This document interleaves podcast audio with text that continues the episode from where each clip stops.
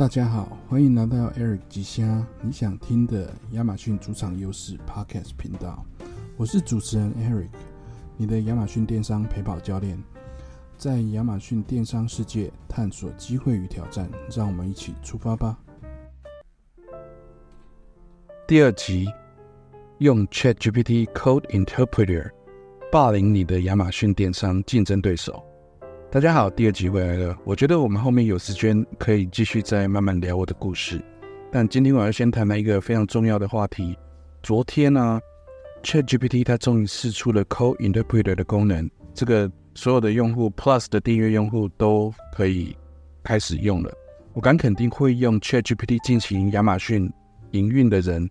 和不会用的人相比起来，将会拥有绝对的优势。这几乎像是霸凌一样，所以如果你也想要霸凌你的对手的话，赶快继续听下去。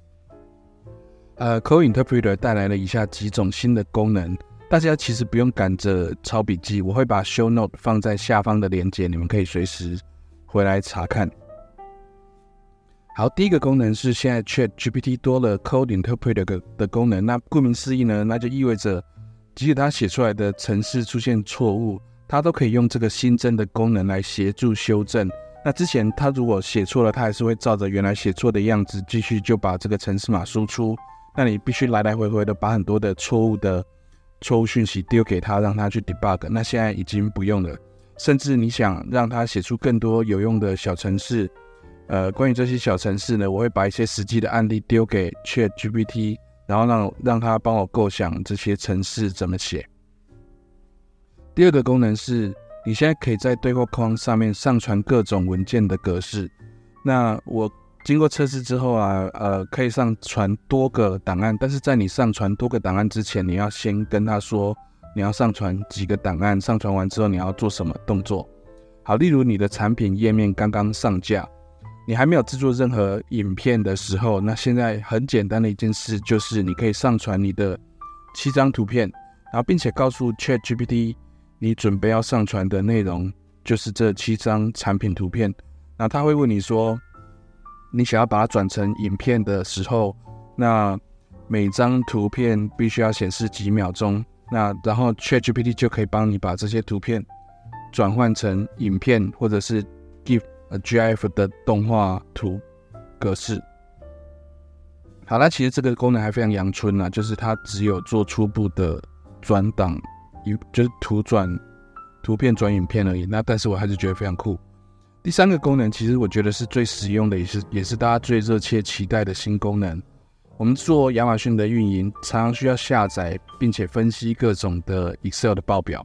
例如我们在亚马逊的这个后台所抓下来的呃广告曝光率的占比报告。现在我们可以让 ChatGPT 迅速的帮我们分析这些数据。我个人会让 ChatGPT 帮我找出那些高曝光率，但同时，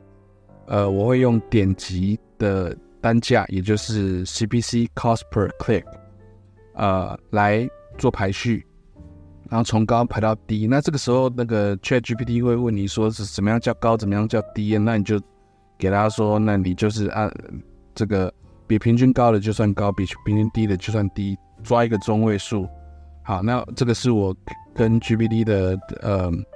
呃怎么样算高低，怎么去抓哈？好，那抓完了之后呢，基于成本效益的考量，我们希望找出那些点击价格 CPC 比较低，但是曝光率相对稳定的这些呃客户搜索词 Customer Search Term。那这样子的话呢，我们就可以把广告预算呢集中在这些 CPC 比较低的搜索词上，也不是说集中啊，就是把呃那些 CPC 花费太高的。的那些广告预算的那点击太贵了，我们就把它移过来。这些点击比较低，但是曝光率一样多。好，那这样子我们比较用比较低的价钱就买到比较多的曝光嘛。好了，这样子呃这些操作就让我们用比较少的广告费呢，获得相同的曝光效果。那另外一个角度呢，是我们要找出那些我们现在转化率很高，就是呃这些搜索词。只要被点转化成订单的几率都很高的这些词，但是现在他们的呃曝光占比率是比较低的。我们可以请 ChatGPT 帮我们列出这些词，然后找出这些词之后呢，我们可以在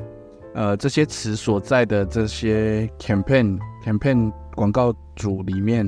去加大它的呃整个 campaign 的预算，然后另外也针对这一些我们希望得到更多曝光，因为现在曝光低嘛，它高转化，但曝光低，所以我们对这些关键词搜索词，我们会希望增加提高。啊，百分之十到百分之三十的出价，这样我们就能够针对这些高转化的搜索词获得更多的曝光跟点击的机会。那从第三个角度来看呢，我们可以让呃 ChatGPT 从报表里面帮我们找出那些自然搜索排名的 rank 跟呃 impression share 曝光率都比较低的这些搜索词。好，那我们可以把这些词也呃，当然需要一些人工的判断，判断这些词到底跟我们的产品实际上的这些关联性 relevancy 到底高不高？那如果还蛮高的话，我们可能就要把考虑把这些词加到我们的文案里面，那来提高这些关联性，或者是我们可以在开新的广告专门来去竞争这些搜索词。那当然也要注意，就是呃过了一段时间之后，你可可能必须要再做一次这样子的检视。好，比如说呃按照。呃，你不同的广告类型，它的 attribution window 七天、十四天或三十天这样子的周期，你可能要看一下这一些 campaign 的表现，然后去把你的广告预算花在你想花的地方。以上这三个角度呢，只是我们希望分析广告曝光率报告的一些想法。那除了从报告中了解你的品牌市占率，还有你的这个呃销量成长的机会之外，你可以还可以更深入的了解你的目标市场，甚至找出你新的竞争对手。好，接下来呢，我会在下一集再说明其他用 ChatGPT 来霸凌其他对手的一些功能，那并与你分享我对这些主题的见解。同时，我也期待从期待从你那里获得反馈，听听你的看法，然后让我们一起可以学习成长。现在，让我们一起期待 GPT 的进一步更新，并期待它带来更多的改变和可能性。希望你们能和我继续一起关注这个主题。祝大家上机满满，我们下次见。